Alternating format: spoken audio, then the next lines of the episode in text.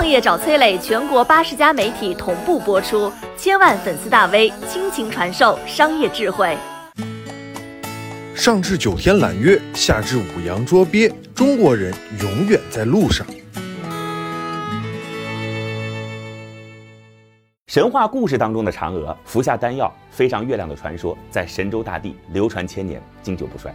现实生活里的嫦娥，在中国航天人的努力下，五次奔月，五战五胜，历时十六载。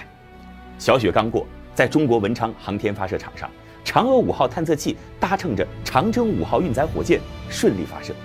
这次奔月啊，嫦娥五号肩负了一项重要的任务：采一捧月球土壤。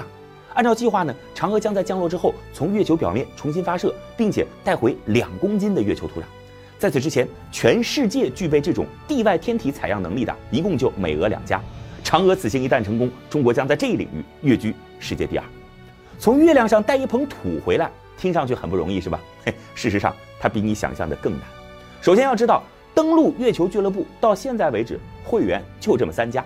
那如果想在月球上带点东西回来，这个难度要再加一倍。因为呢，如果将整个探测器降落到月球表面，完成采样之后再点火发射返回，那么所消耗的燃料远远超过了火箭的运载上限。于是呢，嫦娥五号采用了兵分两路的做法，整个嫦娥五号由轨道器、返回器、着陆器和上升器四个部分组成。其中呢，轨道器和返回器抱在一起组成绕月分队，那着陆器和上升器组成了采样分队。当长征运载火箭将嫦娥五号送至月球轨道的时候，两个小队就分离了。绕月分队啊，继续环绕在轨道上，而采样分队呢，降落到月球表面采集样品。当这个样品采集完成之后呢，上升器点火升空，把采集好的土壤送到环月轨道，找到那个一直在等候它的绕月分队，然后将样本转移至返回器。这一次对接的过程，全部由嫦娥五号在距离地球三十八万公里的距离上自动完成。人们经常啊会将两个航天器之间的对接比喻成为太空之吻，那么这一次嫦娥五号距离更小、精度更高的对接，实际上啊它的难度不亚于太空穿针。有些人可能会好奇啊，说这个大老远的，为了从月亮上弄点土下来，真的有必要吗？当然有必要。首先呢，月球上藏着地球文明向下一个级别跨越的关键钥匙。科学家在过往采集的月球样品当中，发现了核聚变的理想原料氦三。这是一种可持续的、可再生的清洁新能源。人类的历史上其实就是一部能量暴涨的历史，从刀耕火种到狩猎捕鱼，从男耕女织到工业时代，每一次社会的跃迁啊，都是人类控制和利用总能量的升级。而地球上能够找到的热核反应材料，大部分都会产生致命的辐射，氦三却不会啊。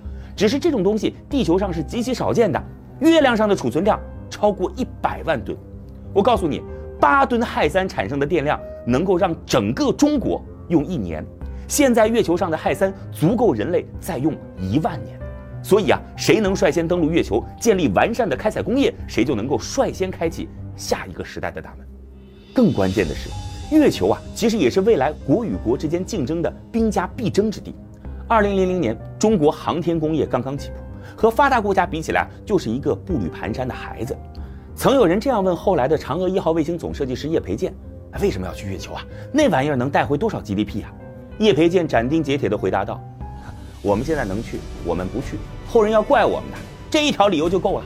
宇宙就是个海洋，月亮就是钓鱼岛，火星就是黄岩岛。别人去了，别人站起来了，你再想去，都去不了了。”前几天，奋斗者号成功坐底马里亚纳海沟，完成万米海试。如今，嫦娥五号带着所有航天人的希望一飞冲天，中国人探索的脚步从未停歇。